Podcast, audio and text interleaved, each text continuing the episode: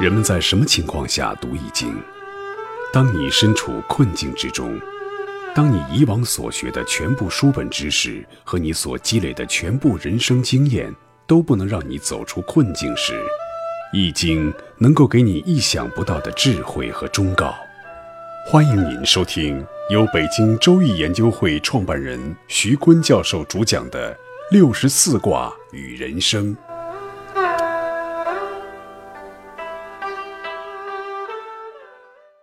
各位亲爱的听众朋友，大家好，我是北京周易研究会创办人徐坤。今天我们继续带您走进周易的殿堂，主讲六十四卦与人生。上一讲我们讲了卦序，上经纬把卦序的口诀念给了大家听。这个卦序的排列有什么道理吗？专门有一本书来描述六十四卦的卦序，叫做序卦。那么，在通行本的《周易》里面，卦序特点是从乾坤到既济，然后到未济结束，它们之间存在着一些逻辑联系。后卦有的是来解释前卦的，有的是相互承接的，有的是相互对立的。那么序卦从义理的角度对通行本的《周易》进行了卦序的解释。乾坤为天地的初始。然后呢，出现屯蒙卦。屯蒙呢，就是乾坤天地孕育世间万物，出现了人，便有了虚养问题，也可以说出现了生物。虚养是什么呢？虚卦就是养命之源。有了养命之源以后，那么生命看见了养命之源，它就会互相争夺。争夺初始阶段是打嘴架、吵架、诉讼，就是讼卦。嘴炮不管用。就开始产生争执，然后呢，开始动手攻击对方，这样就产生了师卦。师卦是什么呢？就是军队或者很多人开始进行争斗。那么大规模的人类在互相争斗的时候呢，就说是打仗吧，他们就需要团结自己的比邻的力量和志同道合的力量。张经纬说这是一个逻辑联系啊，可能大家听着。这哪和哪儿啊？哪之间哪有逻辑啊？这个叫思辨逻辑，不是形式逻辑，不是下雨了地湿了，我找到了共性的水。思辨逻辑的逻辑顺序呢，是按照人类社会或者是按照思维发展的逻辑来一点一点推演的。我再概括一下上一位说的卦序的思辨特点：乾坤开天辟地，乾是天，坤是地。屯蒙屯就是大石头底下压着的草，在挣扎的生长，就是草创天地的草创之态。就企业刚初建的时候，草创天地，第一件事儿呢，就要教化自己的员工。那个蒙卦就是教化的卦，屯卦就是草创天地的话，虚呢就是大家有分配，大家来跟你肩膀齐是兄弟，吊着膀子干，是来养家糊口的。分配有不公呢，就会有争讼，争讼解决不了就会打仗，打仗呢就是比小畜西礼太匹，比呢就是一打仗就团结亲比的力量，小畜团队，履卦呢就是以变制，最后呢达到了太，太就是古人社会的理想社会，政通人和，太极痞来，痞极泰来，一太一痞，循环发展下去。他描摹了一个企业草创或者一个国家草创的过程。我们把这个过程呢叫思辨哲学。这个思辨哲学呢，有一个与之相像的思辨哲学的推理过程呢，就是黑格尔的小逻辑。小逻辑的思维方法也是这样的。它的起点就是终点，起点就是一个奇大无外的概念。它找的是存在，存在又叫有。这个有。我们英文的翻译叫 being，b i n g being，没有说任何规定性的存在，这个存在就是无。你说存在，你也没说什么存在，什么不存在，所以这个存在就等于没说，它等于是无。在文字概念上，从有到无就经历了变化。这个变呢，我们就要问什么东西在变？我们在看远处走来一个人，先看他是男人是女人，还是看他高矮胖瘦啊？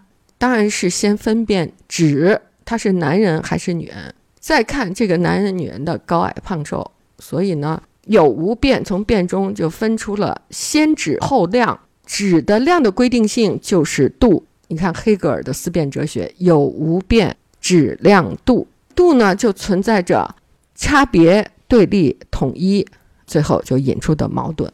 黑格尔的思辨哲学呢，它是描述了人的认识的发展过程，这个是一个思维体操。如果把黑格尔的小逻辑读好了，那你写文章很漂亮，思维很清晰的。黑格尔讲起点就是终点，包含着所有的思维规律的矛盾啊，他找了存在。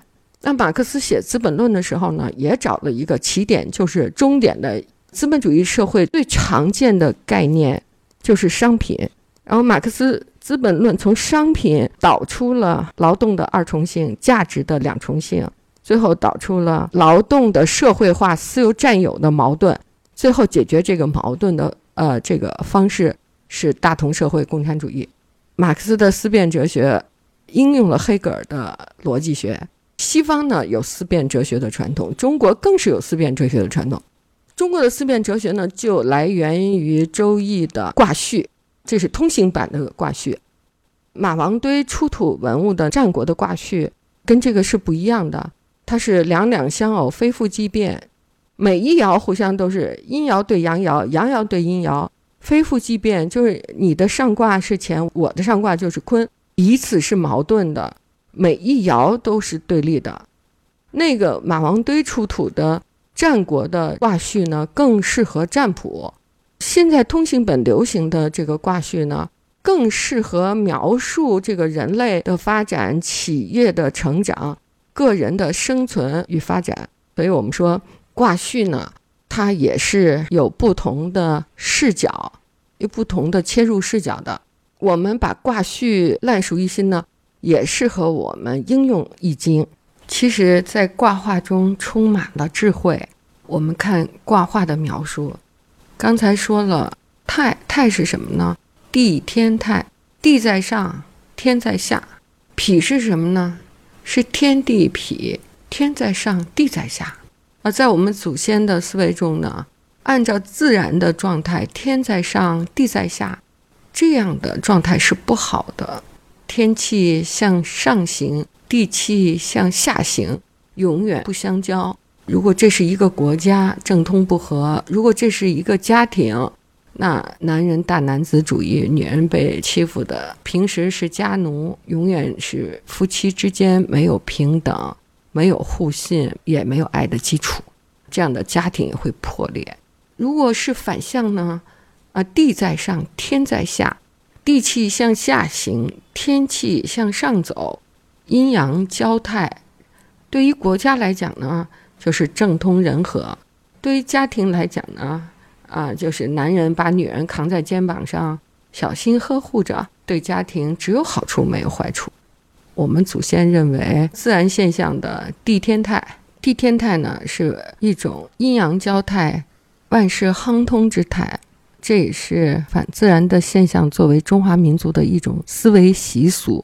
比如春节到了，贴春联儿，就把春倒着贴在了门上，啊，叫春到了；或者把福倒着贴，叫福到了。它不正着贴，倒着贴呢，一方面是泥音，福到了，春到了；另一方面呢。反映了中国人对太和脾两卦的反自然坐向的这种解释的心理。反向思维是矛盾思维的深刻表达。中国人自出生之日之起就生长在矛盾文化的范围里。矛盾思维是深入我们民族血脉的一种智慧。一个成年的中国人能够保持健康的心态，在健康平衡的心态中求生存。